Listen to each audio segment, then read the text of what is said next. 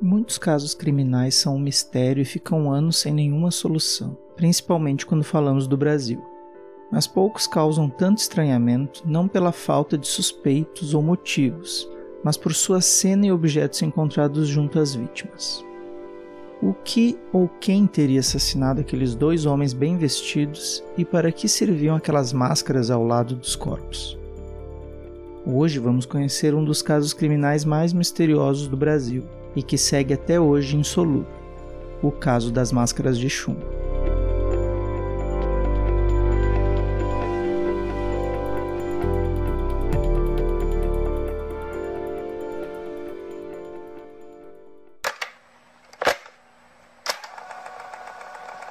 Olá, meu nome é Guilherme Galvão e esse é mais um episódio do Funil de Histórias.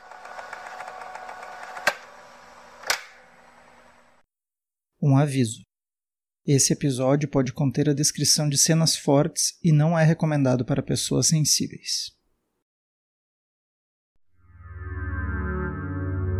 Era dia 18 de agosto de 1966 quando Jorge da Costa Alves, um jovem de 18 anos que estava empinando pipa no Morro do Vintém, em Niterói, no Rio de Janeiro, se deparou com uma cena bizarra. Dois corpos do sexo masculino já em decomposição. Estavam deitados com as costas no chão, vestindo ternos, capas impermeáveis e sem nenhum sinal visível de violência. Não havia sangue nem vestígios de luta. Jorge decide então chamar a polícia. Ao chegar no local, os investigadores também encontraram uma garrafa de água vazia, um pacote com duas toalhas, um copo improvisado e um óculos preto com uma aliança em uma das hastes. Mas nada disso chamou tanta atenção em um primeiro momento quanto as máscaras de chumbo que também foram encontradas no local. As tais máscaras de chumbo, como ficaram conhecidas ao longo dos anos, possuíam um formato peculiar. Ao olharmos atentamente, elas parecem mais óculos de chumbo, protegendo somente a região dos olhos. Quando falamos em máscaras, normalmente imaginamos as que cobrem o rosto inteiro, mas provavelmente quem as nomeou assim estivesse pensando naquelas máscaras menores que nos remetem aos carnavais de Veneza. Seja como for, foram elas as responsáveis por dar nome a esse incidente inusitado e tornar ele tão famoso.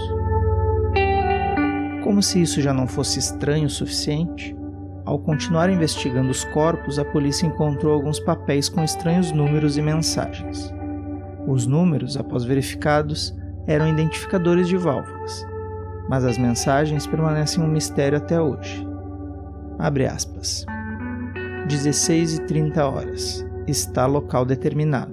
Ponto. 18 e 30 horas. Ingerir cápsula após efeito proteger metais, aguardar sinal, máscara. Ponto. Um exame toxicológico teria sido realizado e descartado qualquer tipo de envenenamento. Em 1969, o caso foi arquivado pela Justiça Brasileira por falta de provas. Quem eram esses homens? O que estavam fazendo em cima do morro? O que aconteceu com eles? Manuel Pereira da Cruz, 32 anos, e Miguel José Viana, 34, eram radiotécnicos e técnicos em eletrônica, especialistas em instalação de transmissores e repetidores de sinal de televisão, e viviam em Campo dos Goitacazes, na região norte do estado do Rio de Janeiro. No dia 17 de agosto de 1966, saíram de casa para, segundo o que disseram para suas esposas, ir comprar alguns equipamentos de trabalho e um carro em São Paulo. Mas eles não foram para São Paulo. Desembarcaram na rodoviária de Niterói, no Rio de Janeiro, no início da tarde. Passaram em uma loja de componentes eletrônicos e em um boteco para comprar uma água antes de se dirigirem ao morro. Algumas testemunhas dizem que chegaram no morro em um jipe com mais duas pessoas.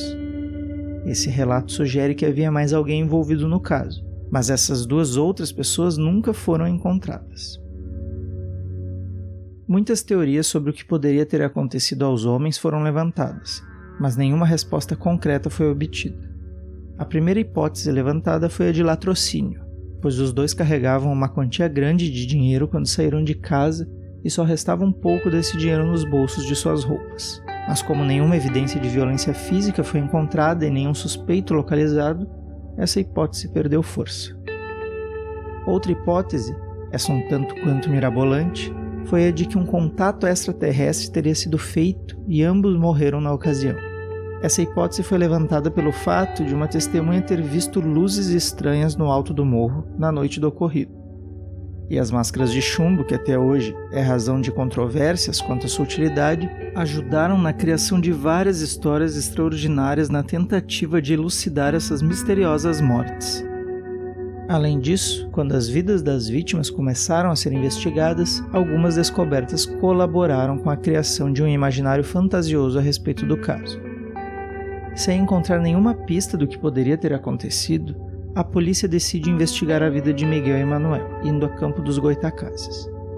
Chegando lá, descobrem que ambos eram entusiastas de assuntos que envolviam desde espiritismo científico até ufologia, e mais do que isso, faziam parte de um grupo religioso que empreendia experimentos para testar teorias sobre espiritismo, vidas extraterrestres e drogas psicodélicas.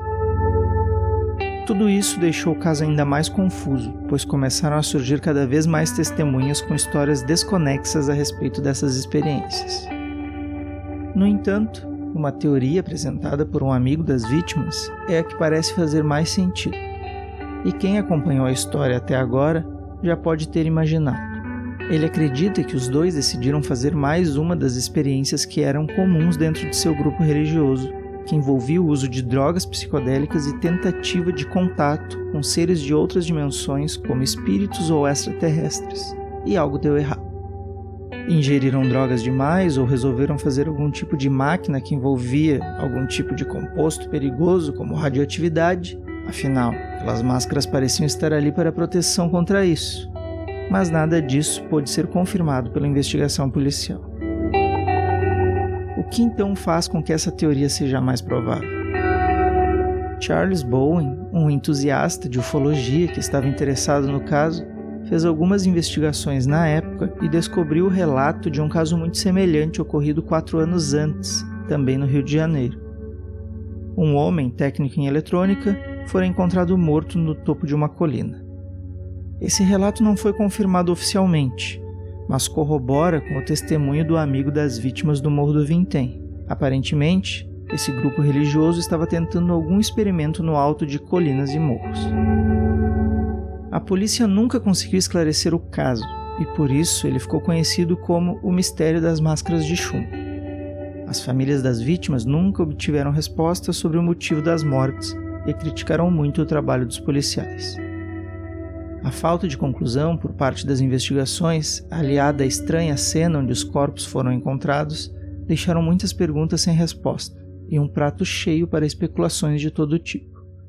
Afinal, o que Manuel e Miguel foram fazer no Morro do Vintém?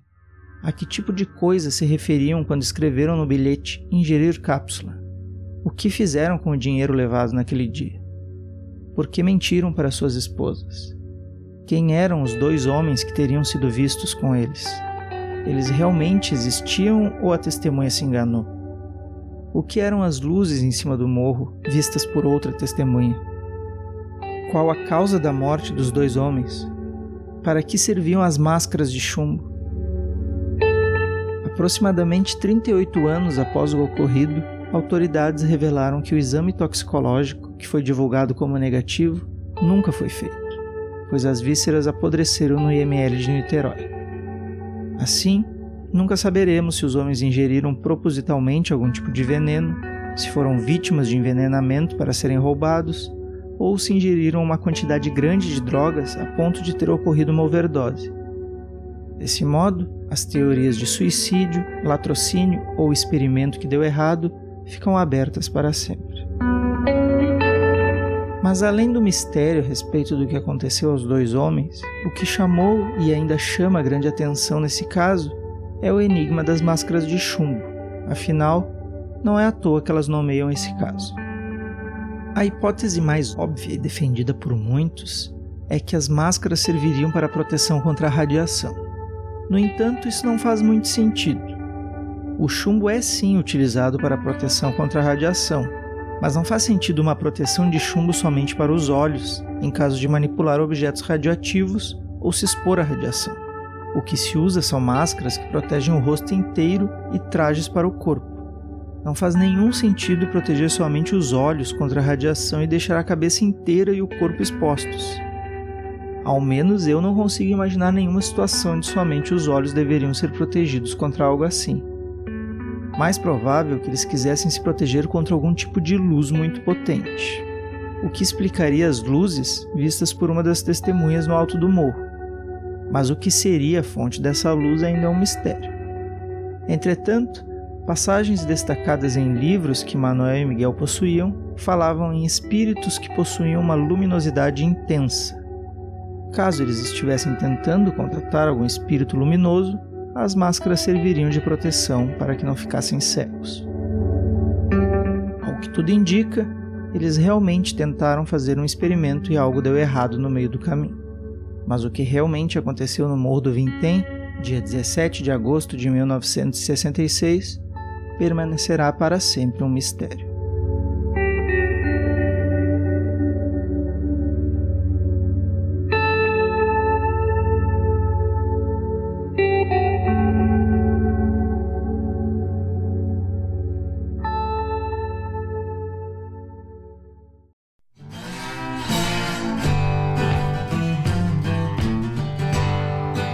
Você gostou dessa história, divulgue Funil de Histórias, curta, compartilhe em suas redes sociais, se inscreva no canal e deixe suas sugestões para um próximo programa. Quem sabe sua história não aparece aqui. Abraço e até a próxima. Tchau.